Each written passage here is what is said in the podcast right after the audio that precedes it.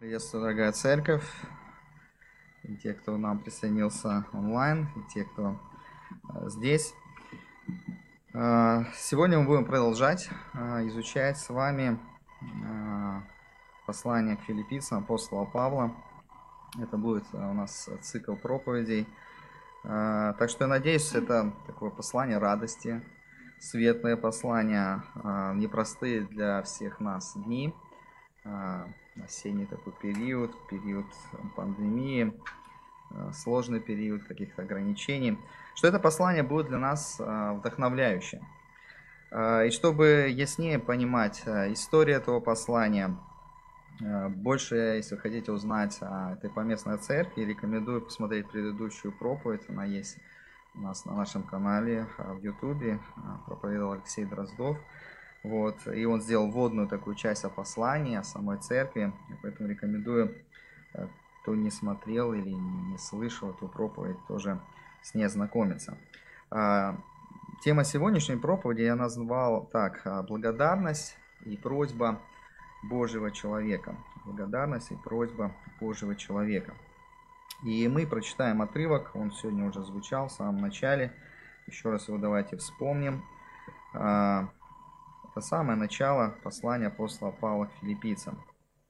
Первая глава, а, первые 11 стихов. Павел и Тимофей, рабы Иисуса Христа, всем святым во Христе Иисусе, находящимся в Филиппах, с епископами и диаконами. Благодать вам и мир от Бога Отца нашего и Господа Иисуса Христа. Благодарю Бога моего при всяком воспоминании о вас – всегда во всякой молитве моей за всех вас, принося с радостью молитву мою за ваше участие в благовествовании от первого дня даже до ныне.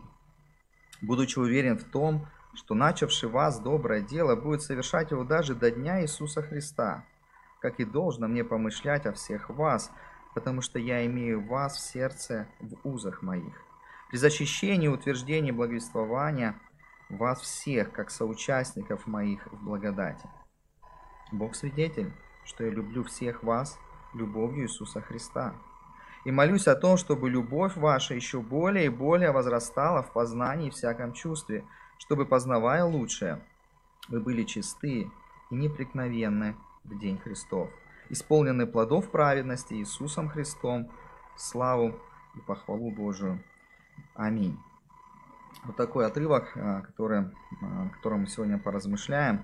И основная идея, основная мысль а, сегодняшней проповеди и вот этого отрывка заключается в том, что а, жизнь согласно Евангелию производит а, как сердечную благодарность, так и богоугодные просьбы.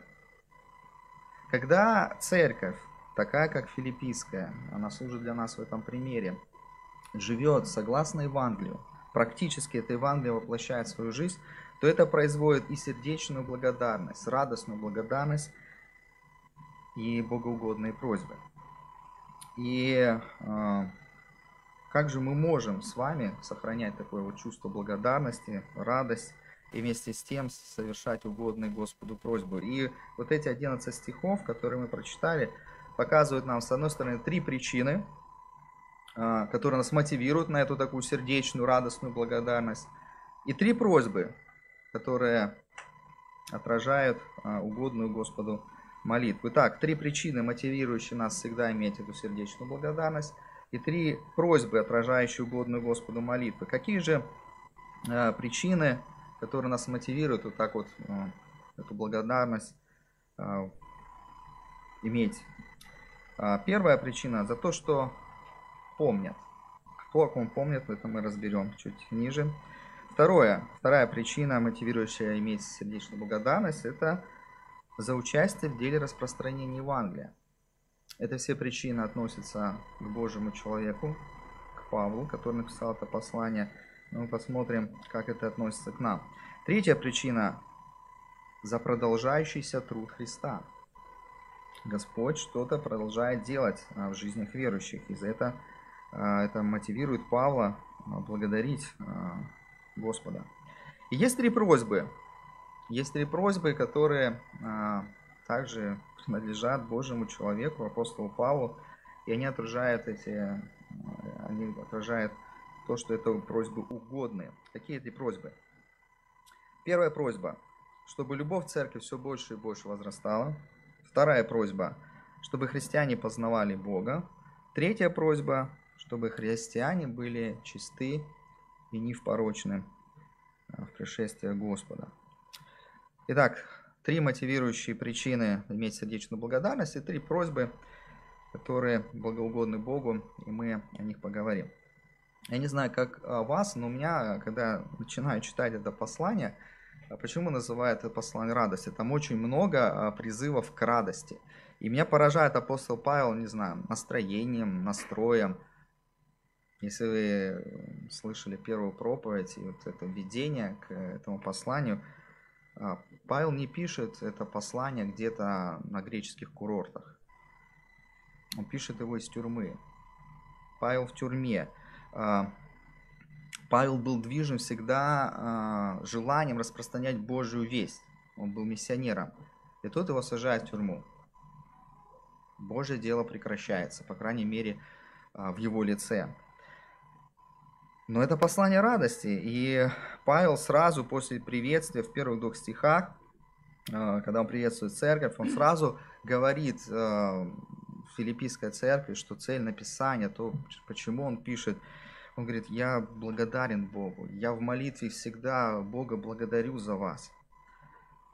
И знаете, он делает это не по графику, не по какому-то молитвенному дневнику, хотя почему-то, ну это мое субъективное мнение, мне кажется, что у Павла был какой-нибудь молитвенный дневник, где он а, молился за все эти церкви, за какие-то группы, которые образовались а, после его миссионерских путешествий. Но Павел когда пишет филиппийская церкви, он воодушевлен. Он воодушевлен, он это делает с благодарностью, он это делает с радостью. И что же Павла вдохновляло такой молитве благодарности? И первое, о чем мы хотим поговорим, это за то, что помнят. Если мы посмотрим на третий стих, то третий стих звучит так. «Благодарю Бога моего при всяком воспоминании о вас». А, на самом деле исследователи говорят, что сложно перевести вот такой, казалось бы, простой э, отрывок. Благодарю Бога моему при всяком воспоминании о вас. Потому что этот отрывок э, в греческом языке, он имеет э, разные как бы, оттенки. И есть вариант э, перевести его так. «Я благодарю Бога за то, что вы помните обо мне». То есть э, Здесь Павел мы читаем, вроде как бы понятно, Павел благодарит Бога о том, что Он помнит о них. Я благодарю при всяком воспоминании о вас. Один из возможных переводов, я благодарю Бога за то, что вы помните обо мне. И даже если не пытаться, знаете, вот так вот вникать в текст, э, пытаться выяснить, а какой же перевод верный, э, мы видим на протяжении всего послания, что Павел эту мысль, если не тут, то в других местах подчеркивает, особенно в конце послания. Если мы с вами откроем э, конец послания, 4 главу, 10 стих, мы увидим такие слова от э, апостола Павла. «Я весьма возрадовался в Господе, что вы уже вновь начали заботиться о мне. Вы и прежде заботились, но вам не благопрепятствовали обстоятельства». Чуть ниже, 14-16 стих в этой же 4 главе. Впрочем, вы хорошо поступили, приняв участие в моей скорби. Вы знаете, филиппийцы, что в начале благовествования, когда я вышел из Македонии, ни одна церковь не оказала мне участия подаянием и принятием, кроме вас одних. Вы и Фессалонику и раз, и два присылали мне на нужду. А, друзья, это, это очень потрясающее, это очень доброе свидетельство о церкви, Э, которая заботится и помнит своих миссионеров, своих наставниках, знает о тех обстоятельствах жизни, в которых э, эти люди находятся. И мне кажется, это вообще была какая-то такая, знаете, внутренняя культура церкви филиппийцев. И если мы посмотрим на начало второй главы, мне кажется, это косвенно это и подтверждает. Во второй главе, первый стих, Павел обращается в филиппийской церкви, и так он размышляет. Итак, если есть какое утешение – во Христе, если есть какая отрада любви, если есть какое общение духа, если есть какое милосердие, сострадательность. То есть он как бы констатирует тот факт, что это все филиппийской церкви, он подразумевает присутствует.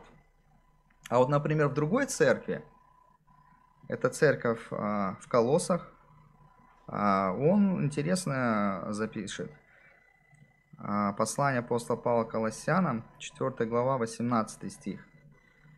«Приветствие моей рукою Павловой, помните мои узы, благодать со всеми вами. Аминь».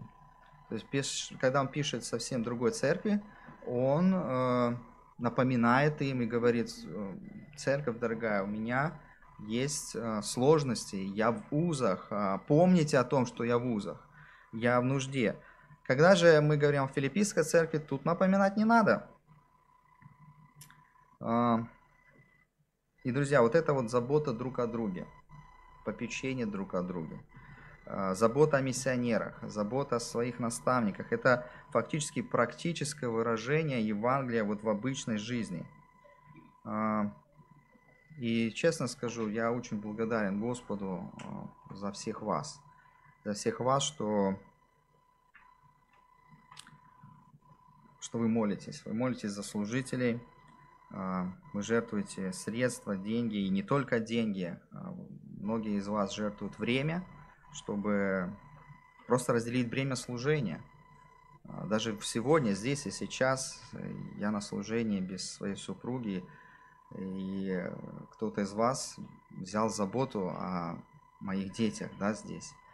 Поэтому спасибо огромное. И это, естественно, а, не только благодарность вам, но это и благодарность, которая а, я э, возношу Господу. Хотите кого-то мотивировать на благодарность? Позвоните. Позвоните человеку, которого сегодня нет, которого давно не видели. Узнайте, как его здоровье. Помолитесь за человека. Узнайте, чем вы можете помочь.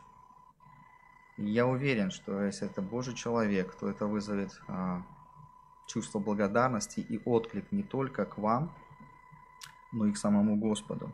Во втором послании к Коринфянам, 9 глава, с 11 стиха, 11-12 э, стих, э, Павел уже в другом послании записал тоже очень похожие слова. «Так, чтобы вы всем богаты были на всякую щедрость, которая через нас производит благодарение Богу. Ибо дело служения сего не только восполняет скуда святых, но и производит во многих обильные благодарения Богу.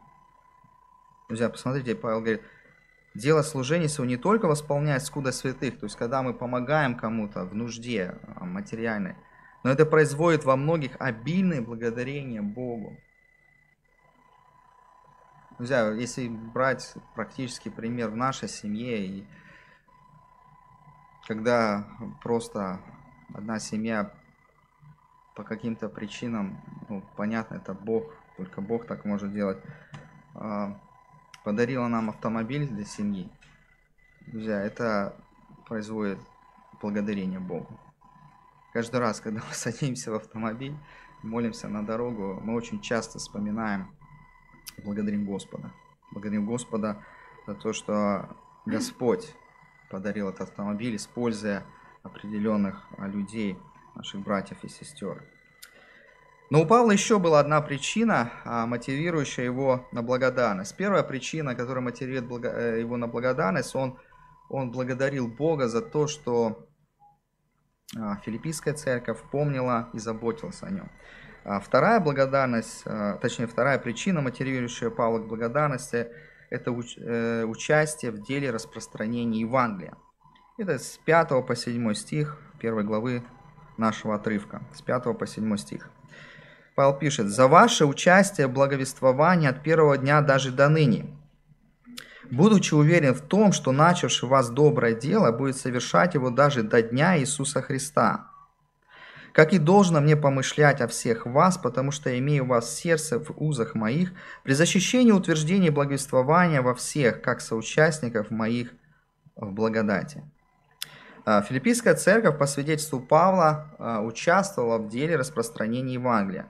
С одной стороны, через поддержку Павла, а, непосредственно сама Филиппийская церковь свидетельствовала Почему мы это понимаем? Потому что Павел побыл опять же, ссылаясь на предыдущую проповедь, не так долго филиппийская церковь образовалась группа, но когда он пишет послание, прошло где-то 10-12 лет, и он пишет я послание и говорит, я обращаюсь э, к пресвитерам и э, диаконам, с епископами и диаконами. То есть это уже церковь была настолько зрелая, настолько возросла, что там было несколько пресвитеров, там было несколько диаконов. Это говорит о том, что эта церковь численно росла, она распространяла благую весть сама. Э, и вот здесь очень интересное слово, вот пятый стих. «За ваше участие». Вот это слово «участие», оно, ну, по-русски оно как-то, ну, участие, ну да, как-то вот люди, наверное, поучаствовали э, в служении Павла, распространять благую весть. Но на самом деле вот это слово «участие», греческое слово, наверное, часто от меня или от других братьев отсюда слышали, это греческое слово «кайнания». Кайнания, которое переводится как «общение», «общность», то есть это буквально означает разделить жизнь. То есть это не просто, знаете, а, когда люди одноразово или, или даже, может быть, многоразово пожертвовали апостолу Павлу. Нет. За участие, когда Павел использует это слово, а, обращаясь к филиппийской церкви, оно означает, что это соучаст... сочувствие, переживание или сопереживание, это активная вовлеченность. То есть это широкое вовлечение в дело служения Павла.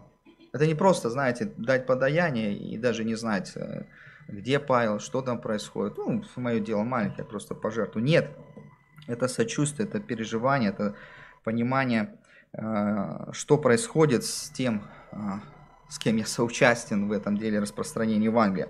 И один христианский автор и комментатор Дональд Карсон, он объясняет вот этот термин участие, да, за ваше участие. И приводит такой в пример э, рыбаков.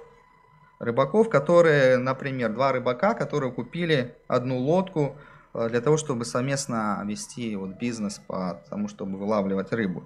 И вот как вы подумаете, два рыбака, у них можно условно сказать по 50% их вложения в лодку, как они будут вовлечены в это дело?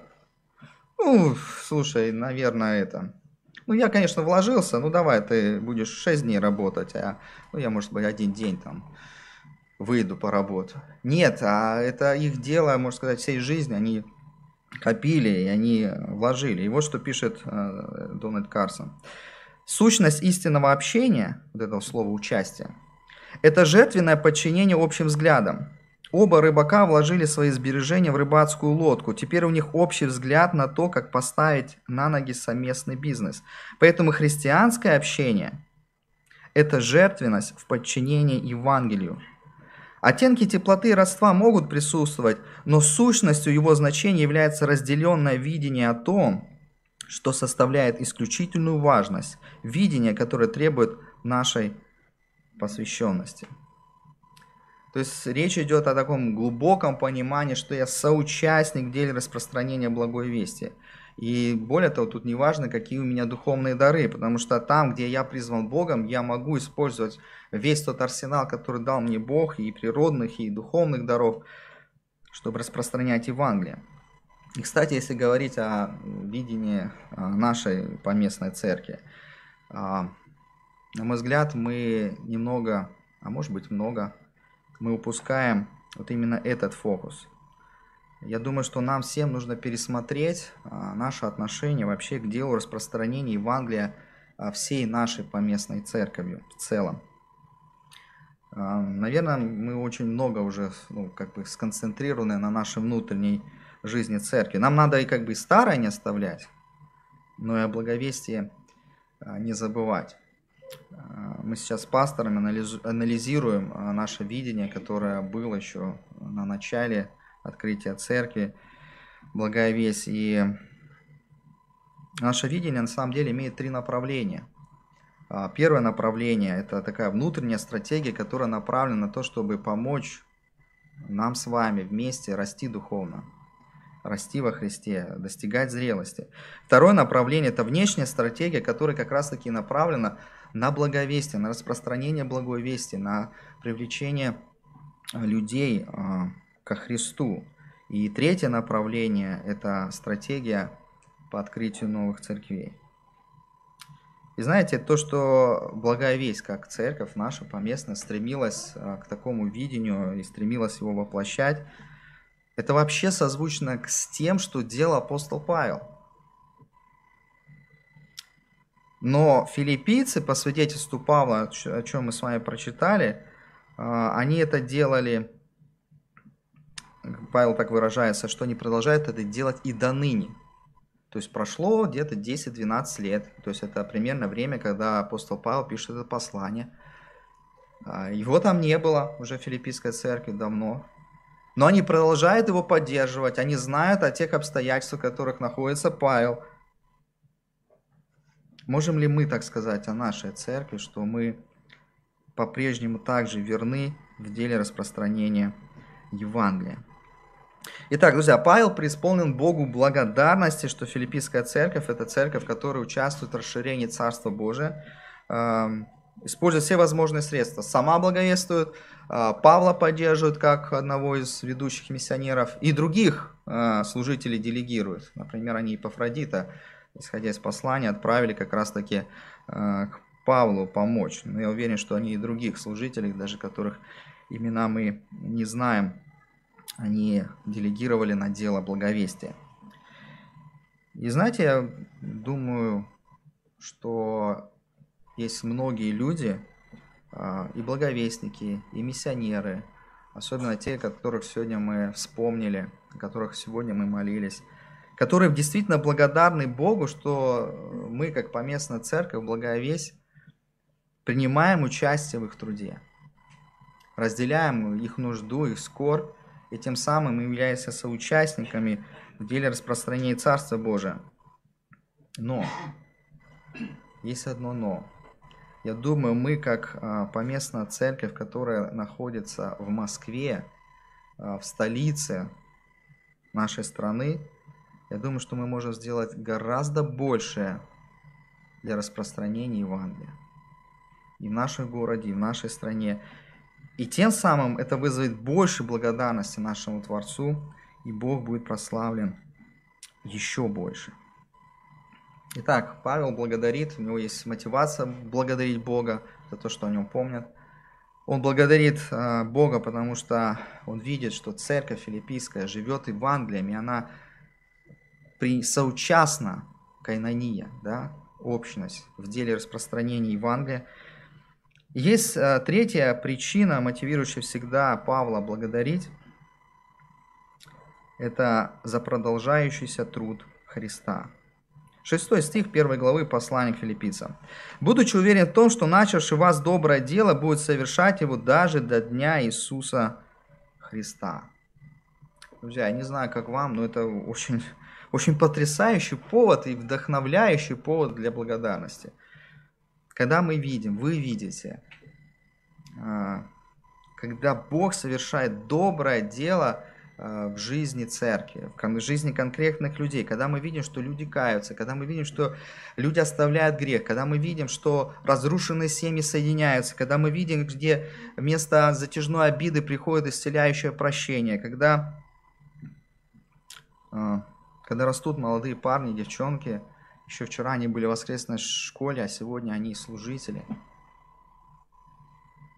Когда парни готовы взять ответственность не только за свой холодильник и ноутбук, а еще за одного человека. Когда созидаются семьи, это дело Христа. Когда рождаются семьи, дети, это дело Христа. Это труд Христа. И этот отрывок э, любит цитировать Михаил Иванович. Вот, но он как раз к месту. Это третье послание Иоанна, первая глава, 4 стих. Э, Иоанн пишет следующее. «Для меня нет больше радости, как слышать, что дети мои ходят в истине». Павел уверен в том, что филиппийцы, да, и филиппийская церковь не повернет назад. Они пошли однажды за Христом и не, не повернут назад. Но уверенность апостола Павла не в том, что филиппийская церковь такая сильная, такая способна. Уверенность его в самом Христе, который этот труд совершает и совершит. А, давайте признаемся честно, это путь не всегда гладкий. На этом пути бывает падение, на этом пути встречается боль, страдания, болезни, лишения. Но если перефразировать э, вот эту фразу апостола Павла 6 стиха, то можно сказать следующее. Слава Богу, что не все зависит от нас. Друзья, если бы Господь, совершив Голгофский подвиг, сказал бы каждому из нас, ну все, дальше вы сами, дальше сами совершенствуете, и не дал бы нам Духа Святого, то в каком же бы плачевном состоянии сегодня, я бы сказал, с христианством каждый из нас? Но Христос нас не бросил, как Он сказал, не оставлю вас сиротами. Он Духом Святым с нами, и то доброе дело, которое Он нас начал, будет продолжать, Он его продолжает. Конечно, это не означает, что я могу расслабиться, лечь на диване с пультом от телевизора, ничего не делать. Нет, от нас требуется усилие, от нас требуется действие, у нас есть своя ответственность. Но когда приходишь в такую, знаете, точку разочарования, когда нет уже сил бороться, уже на грани отчаяния, Заметьте, Павел тоже находился в тюрьме, но он благодарит.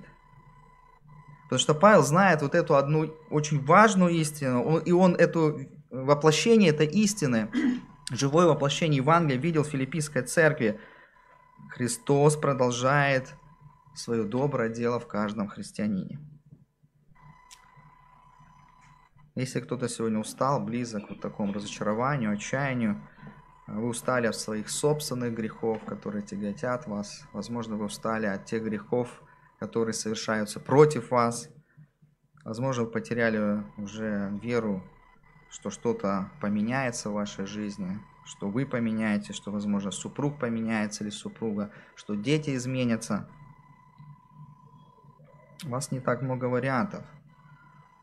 Один вариант пойти просто по поводу, на поводу своих чувств, и эмоций, и вот прийти к такому отчаянию.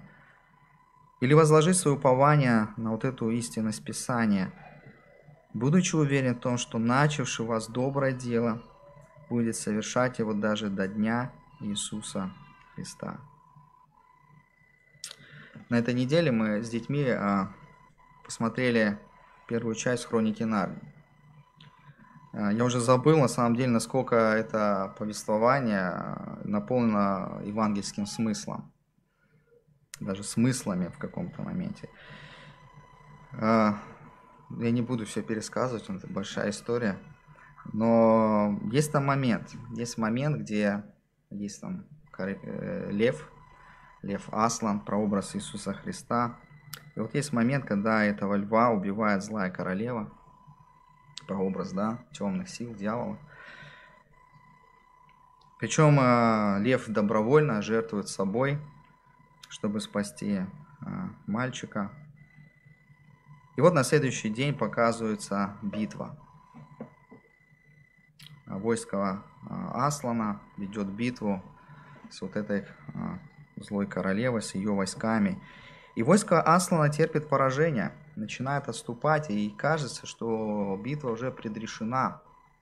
Они отступают, убегают в горы. Но они еще просто не знают, что Аслан ожил. Что он пришел в замок этой злой королевы, он оживил всех, кого королева превратила в лед. И при проявлении вот этого льва Аслана все меняется. И ход битвы уже совсем другой и исход битвы совсем другой. Друзья, наш Господь Иисус Христос назван львом от колена Иудина, и Он сегодня живой. Он не похоронен, Он живой, Он воскрес. Он жизнь свою отдал за каждого из нас, и Он воскрес, и Он продолжает бороться за нас. И Павел эту истину передает, и он благодарит Бога потому что он видит, что эта истина работает в жизни филиппийской церкви, что начавший вас доброе дело будет совершать его даже до дня Иисуса Христа. Друзья, и вот в этом месте наших размышлений я хотел бы обратиться тем, кто еще ни разу не обращался ко Христу. Если вам кажется, что ваша жизнь, знаете, похожа на песок, который невозможно удержать в кулаке, она рассыпается, она куда-то уходит, вы не можете ее собрать. Возможно, вы тоже в какой-то такой точке разочарования или уже отчаяния. Вам нужна точка начала, когда Христос начнет вас доброе дело. Эту точку мы называем покаянием, опрощением, рождением свыше. Может быть, вы еще какие-то слышали а, термины э, библейские. И на самом деле именно об этом проповедовал Павел. Это было его смыслом жизни. Он проповедовал Евангелие, он проповедовал Иисуса Христа, он проповедовал покаяние, он проповедовал спасение. И призыв мой такой же, как от апостола Павла, обратитесь в молитве ко Христу, попросите у Него прощения за то, что вы в своей жизни пытались удержать свою жизнь в своих руках, что вы были хозяевами своей жизни. Поверьте в то, что написано о Христе в Библии, в Его Писании. Он тот, кто пришел спасти людей от грехов их и от их последствий. В Евангелии от Матфея в 11 главе 28 и 30 стихи очень сильные слова, где Иисус говорит, «Придите ко мне все труждающиеся и обремененные, и я успокою вас. Возьмите иго мое на себя, научитесь от меня, ибо я кроток и смирен сердцем, и найдете покой душам вашим. Ибо иго мое благо, и бремя мое легко. Да благословит Господь наших друзей, слушателей, которые слышат это слово, чтобы вам решиться на этот шаг. Обратиться к Господу в покаянии, в сокрушении и возложить свое упование, свою жизнь только на Иисуса. Друзья, итак, давайте перейдем теперь ко второй части. Мы рассмотрели а, три такие мотивации апостола Павла, которая его мотивировала к тому, чтобы благодарить Бога. А, я уверен, что это отчасти кого-то мотивирует из нас благодарить Бога. Это первое, то, что о Павле а, помнили Филиппийская церковь, и это должно вызывать в нас благодарность, когда о нас кто-то помнит, о нас кто-то заботится. Второе – это за участие, распространение, за участие в распространении Евангелия. Друзья, я не знаю, как вы, но когда вижу, когда люди каются, я плачу. Я, я просто, ну, я не могу себя сдержать, потому что, ну, это вызывает восхищение Богом. Это вызывает действительно вот эту благодарность, что Бог по-прежнему силен спасать. Бог по-прежнему силен спасать. И третье, да, о чем мы говорили с вами, благодарность, это уверенность апостола Павла а, в том, что Бог, который начал нас доброе дело, Он его будет совершать даже до дня Иисуса Христа, до дня пришествия. Он будет продолжать делать. Не все зависит от нас. И когда я вот в такой точке где-то напряжения, отчаяния, борьбы, я могу уповать на живого Иисуса Христа и быть уверенным, что Он продолжает свою работу, даже если мне что-то непонятно в сегодняшней точке моей жизни. Итак, вторая часть – это а, те богоугодные просьбы, а, которые предлагает нам апостол Павел в своей молитве. Опять же, он пишет послание филиппийцам, и он раскрывает свое сердце, и он говорит, о чем же он просит Господа. Три просьбы, отражающие угодную Господу молитву. И первая просьба, о чем молится Павел за филиппийскую церковь, чтобы любовь церкви все больше и больше возрастала. Это 8 и 9 стихи нашего отрывка. «Бог свидетель, что я люблю всех вас любовью Иисуса Христа. И молюсь о том, чтобы любовь ваша еще более и более возрастала в познании и всяком чувстве». Друзья, Павел смотрит в саму суть. Сначала он говорит о своей любви а, к христианам из Филипп, причем, заметьте, он говорит, что я люблю вас, ну просто я люблю вас, такие хорошие. Ну я вот люблю, потому что меня так вот распирает от любви просто к вам. Нет, он говорит, я люблю вас любовью Иисуса Христа. Это важное замечание, мы к нему еще вернемся. Но Павел, смотря, смотря в суть, он, говорит, он молится о том, его просьба, первая просьба, вот он начинает писать послание, он, он показывает, за что он благодарит Бога, а дальше говорит, слушайте, ну я еще, у меня есть и просьбы к Богу о вас. И первое, о чем я хочу молиться, это о том, что бы ваша любовь возрастала. А скажите, о какой любви он говорит? А какая любовь должна возрастать? К Богу или к людям? Или к друг другу? Наверное, не знаю, но мне кажется, Павел умышленно не указал объект любви. Потому что а, если мы читаем Писание, то мы видим, что и любовь к Богу, и любовь друг к другу это взаимосвязано. А, есть отрывок в первом послании Иоанна, 5 глава, 1 стих. Первое послание Иоанна 5.1. «Всякий верующий, что Иисус есть Христос, от Бога рожден, и всякий любящий родившего любит и рожденного от Него». А, немножко, может быть, сложно звучит, но суть в том, что если мы дети Божии, мы любим нашего Отца, то мы не можем не любить детей Божьих других, то есть друг друга. И почему это богоугодная молитва? Потому что именно любовь к Богу, именно любовь к ближнему свидетельствует об этом вот видимом воплощении тела Христова, которое является церковь. Это фактически а, видимая, воплощенная проповедь Евангелия. Ведь Павел понимает, что не всегда будут открыты двери для благовестия. Он оказался в тюрьме.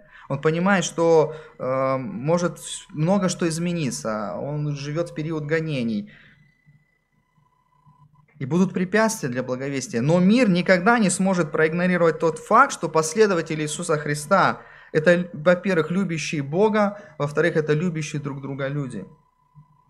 Они любят Бога настолько, что в период гонений – перед лицом смерти не отрекается от возлюбленного, о чем мы сегодня слышали. Мы живем сейчас в благоприятное время. Но сегодня, в наш 21 век, есть христиане, которые просто перед лицом смерти не отрекаются от Христа и их убивают. Почему? Потому что они любят возлюбленного. Эти люди любят друг друга настолько, что готовы жертвовать ради ближнего. Друзья так не живут в этом мире. Так не принято в этом мире. Это против естественной греховной склонности под названием эгоизм, себялюбие. Евангелист Иоанн в 13 главе 34-35 стих записал. «Заповедь новую даю вам, да любите друг друга, как я возлюбил вас, так и вы да любите друг друга. Потому узнают все, что вы мои ученики, если будете иметь любовь между собой. Э, многие знают этот отрывок. Но скажите, ну почему Павел молится об этом? Он мог просто так же сказать, как вот процитировал Иоанн Иисуса Христа, э, Филиппийская церковь. Любите друг друга, любите Бога. Нет, он говорит, я молюсь о том, чтобы ваша любовь возрастала чтобы у вас больше было любви и к Богу, и к ближнему? Друзья, ответ очень простой, потому что мы не способны исполнить эту заповедь.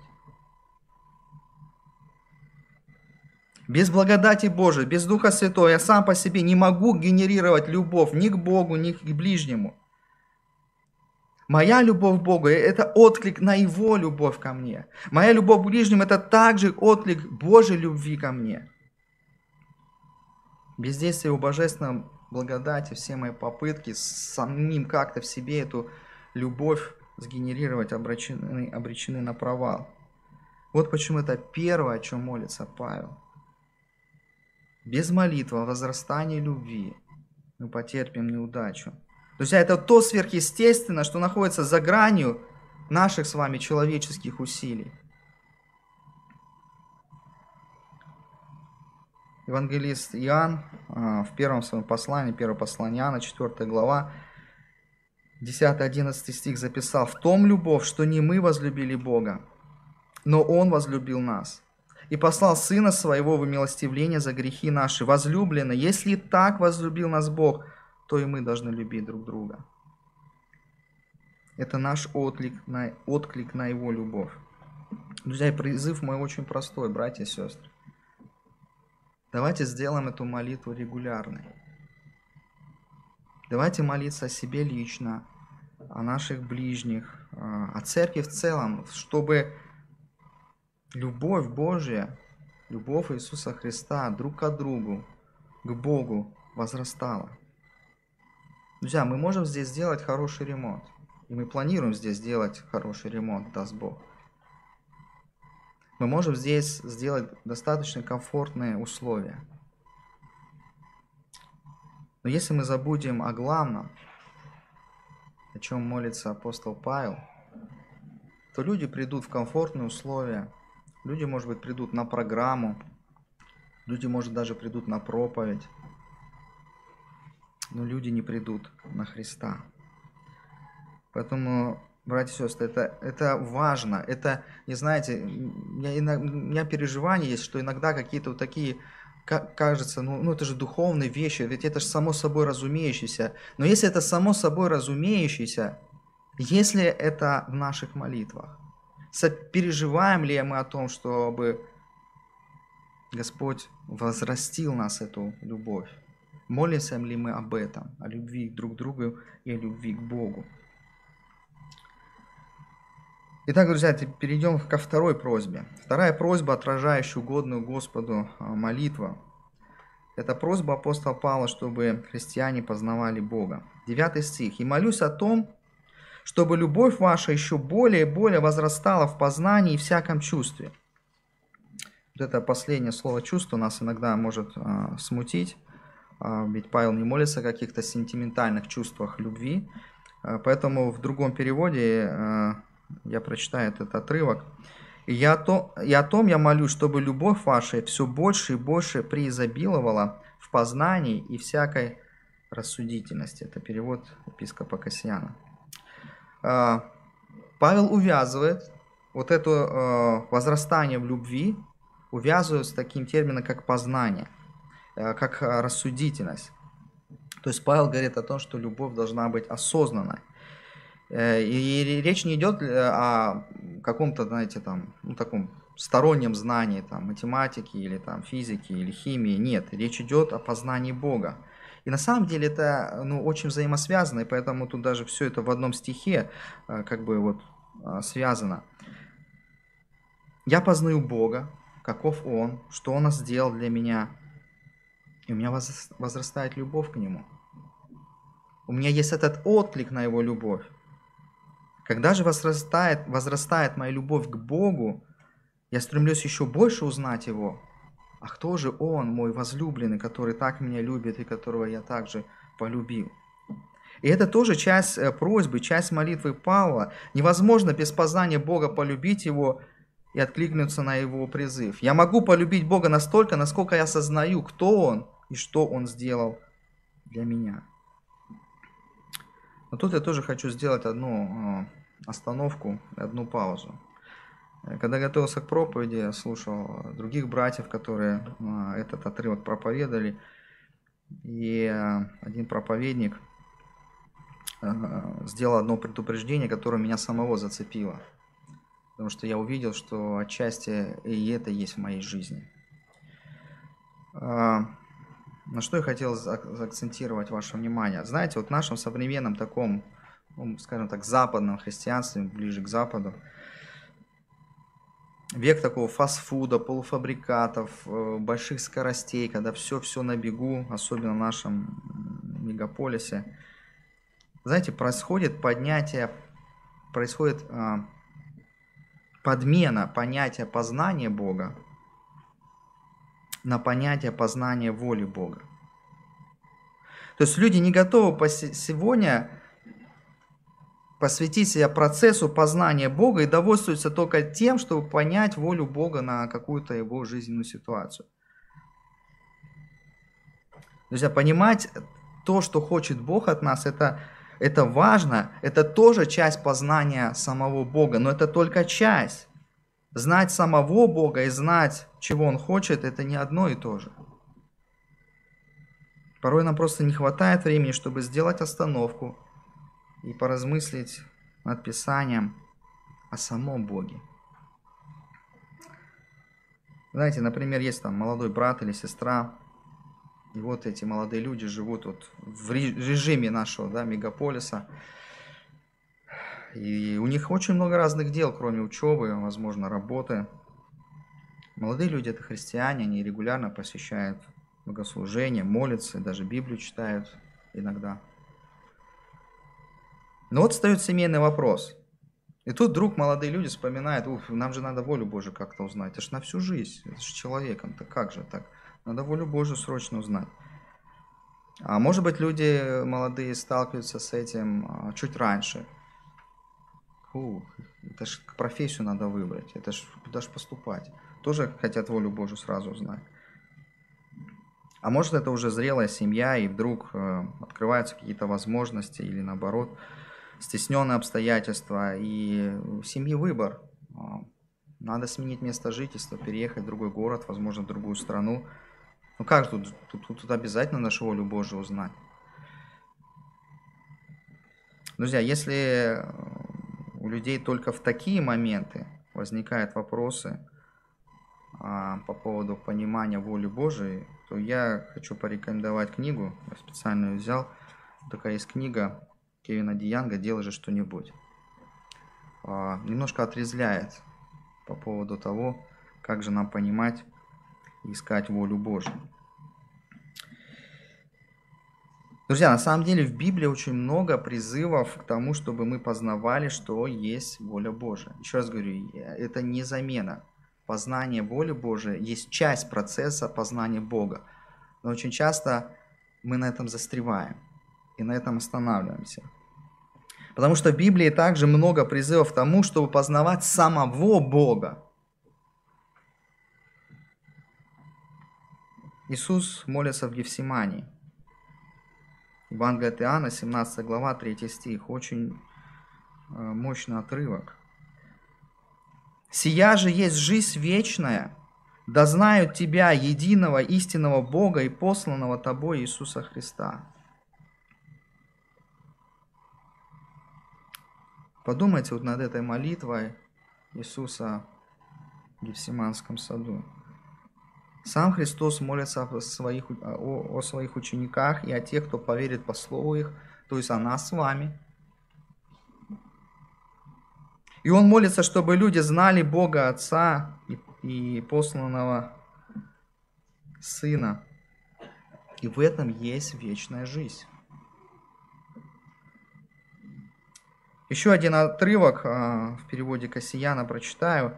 Это Евангелие от Иоанна, 5 глава, 39, 39 стих. «Вы исследуете Писание, потому что думаете в них иметь жизнь вечную, Опять, люди в поиске вечной жизни, они исследуют Писание, не хотят найти там ответ.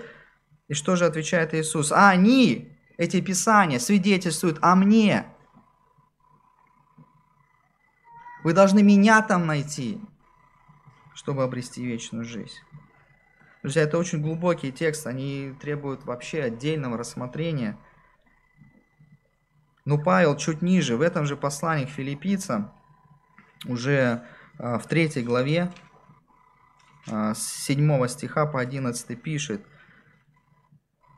Филиппийская церковь, Павел продолжает свое письмо в 3 главе 7 стиха. «Но что для меня было преимуществом, то ради Христа я почел щитою. Да и все почитают щитою ради чего? Ради превосходства познания Христа Иисуса, Господа моего. Для Него я от всего отказался, и все почитаю за со, чтобы приобрести Христа и надеюсь в нем не со своей праведностью, которая от закона, но с тою, которая через веру во Христа, с праведностью от Бога по вере, чтобы познать Его, и силу воскресения Его, и участие в страданиях Его, и сообразуя смерть, сообразуя смерть Его, чтобы достигнуть воскресения мертвых. Друзья, поэтому и здесь а, призыв мой будет простой но отнеситесь к нему со всей серьезностью. Нам нужно в наших молитвах, нашей молитвенной жизни включить вот эту богоугодную просьбу о том, чтобы и я, и вы, наши ближние, и мы как Церковь Божия могли делать эти остановки. Молитвенное размышление с открытым Писанием, познавать нам нашего Господа и Спасителя. Друзья, если мы с вами этого не будем делать, то мы упустим самое важное в нашей жизни. Друзья, и третья просьба. Третья просьба, которая отражает угодную Господу молитву. Это делает апостол Павел. И третья просьба, чтобы христиане были чисты и непорочны. Это 10-11 стих. Павел говорит, э, пишет, чтобы, познавая лучше, вы были чисты и непреткновенны в день Христов. Исполненный плодов праведности Иисусом Христом в славу и похвалу. Я прочитаю этот же отрывок э, в новом русском переводе. «Чтобы вы могли определить, в чем заключается лучшее для вас, чтобы вы были чисты и беспорочны в день возвращения Христа, и принесли плод праведности, который появляется через Иисуса Христа для прославления Бога и хвалы Ему». Чем суть этой просьбы апостола Павла? Павел пишет филиппийцам, и он говорит, филиппийцы, не удовлетворяйтесь вот этим, не знаете, как правильно сказать, статусом кво, а, не удовлетворяйтесь вот этой посредственностью. Он просит Бога, чтобы они познавали лучшее, стремились к познанию не только Бога, но и вообще делали верный выбор. И в конечном счете Павел высказывает свое желание Богу, а, филиппийской церкви. Он желает видеть их совершенными, чтобы были чисты и непорочны. Но знаете, если мы посмотрим на 10 стих в отрыве от 11 стиха, то можно подумать, что а, речь идет просто о том, чтобы Павел хочет, чтобы филиппийская церковь стала, не знаю, мисс и мистер совершенства. Вот просто вот сами по себе. Нет, Павел в 11 стихе продолжение, а, предложение про, продолжается, и он говорит, чтобы вы были чисты, непреткновенны в день Христов – исполненные плодов, или в другом переводе, плода праведности Иисусом Христом славу и похвалу Божию. А, Павел продолжает и поясняет, что это совершенство возможно только посредством или через Иисуса Христа.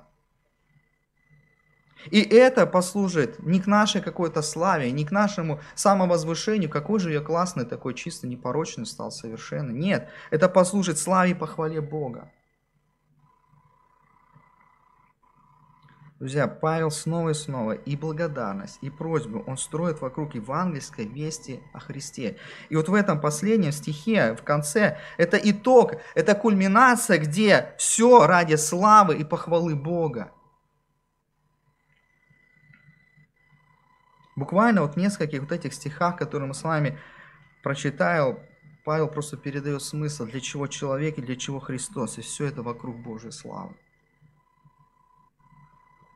Чистота, непорочность, о которой молится Павел и желает видеть в филиппийской церкви, это не сама цель, это лишь прелюдия к тому, что послужит к Божьей славе. И главная цель этих прошений в том, чтобы в плодах Евангелия в жизни филиппийской церкви принести, принести славу искупившему их Богу.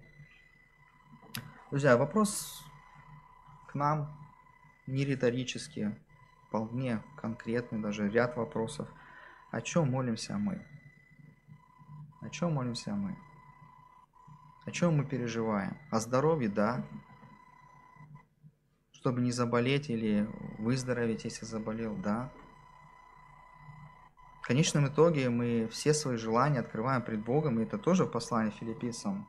Дальше мы будем читать, Павел напишет.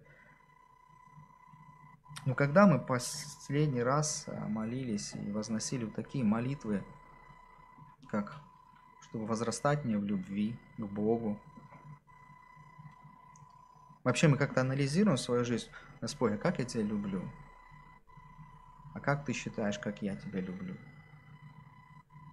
Когда мы последний раз молились о том, чтобы познавать Бога?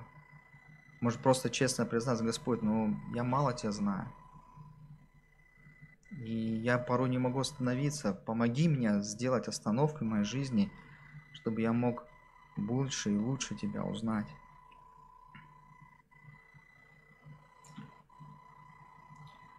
Друзья, когда то, о чем молился Павел. Вот эти богоугодные просьбы станут частью э, нашей жизни, частью наших просьб к Богу, то я уверен, это принесет свой плод, и это принесет плод праведности через Иисуса Христа, и это послужит славе и похвале Божией.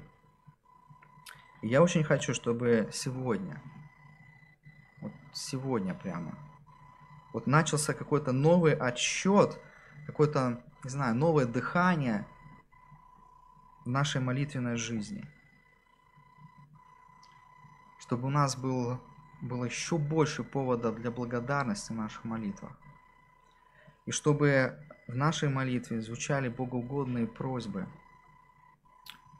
духовные просьбы о возрастании любви, о познании Бога, чтобы мы практически выражали Евангелие через нашу чистую, богоугодную жизнь, но опять же не потому, что мы такие хорошие, потому что мы вместе с Богом проходим этот путь освящения.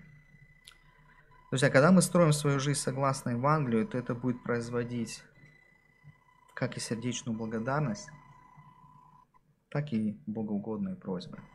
Аминь. Давайте помолимся. Господь и Бог мой, я благодарен Тебе за это богатство Слова Твоего, за то, что Господь, апостол Павел, так вот сердечно раскрывая свое сердце и раскрывая нам вот, церковь в Филиппах, оставил это послание. Я верю, Господь, что Ты, ты, Дух Святой, вдохновил его, чтобы это Слово то было живо, действенно. И сегодня, Господь, вот спустя века мы читаем это Слово на нашем понятном русском языке, и Господь, я прошу, чтобы Дух Твой Святой произвел эти изменения в нашей жизни, там, где нужно эти изменения произвести. Господь, я прошу, чтобы мы, как церковь, были благодарной церковью и могли, Господь, а, быть благодарны за Твое дело, за вот эту сопричастность делу распространения Евангелия. Господь, я также прошу, чтобы мы, как церковь, я лично, мои братья и сестры, возрастали в любви к Тебе и друг к другу. Чтобы мы возрастали в познании Тебя, чтобы наша жизнь соответствовала Евангелию. И мы, Господь, возрастали в чистоте и приносили плод праведности. И пусть это все служит, Господь, для Твоей славы. Господь, будь прославлен в жизнях наших, в церкви нашей. Прошу Тебя об этом, наш Бог, Отец, Сын и Дух Святой. Аминь.